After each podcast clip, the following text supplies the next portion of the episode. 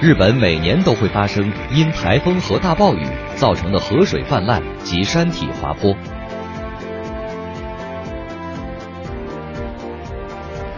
在台风和大暴雨逼近之前，气象台及地方政府会发出预警以及紧急避难令。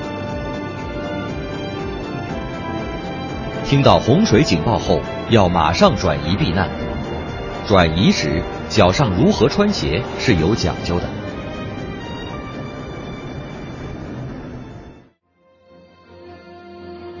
这里是洪水体验馆。生活中，在雨天，多数人都会穿上长筒胶鞋，但遇洪水也穿长筒胶鞋，则是非常危险的。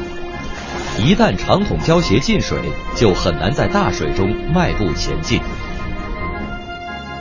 紧急避难转移时，建议穿有鞋带的运动鞋，系紧鞋带。走在最前面的人要探知水下的沟沟坎坎，带领大家走安全道路。最好拿一根长棍，一边探一边走。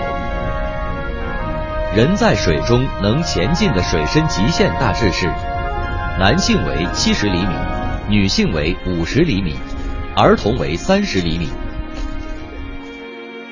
水深至齐腰时，请不要坚持在水中行走，而应找一块高地等待救援。要让老人和儿童穿上救生装备。紧急避难时，还要带上装有维持基本生存必需的饮用水和食物，最好装进双肩背包里，让双手能自由活动。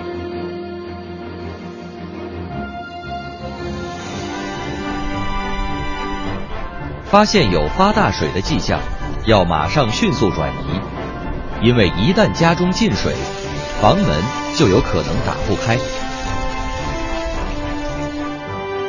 开车去紧急避难场所的做法是危险的，洪水涨起来后，人会被关在汽车里，无法出来。自行车在洪水中根本无法前进，一定要步行。洪水逼近时，一定要穿有鞋带的运动鞋，迅速转移。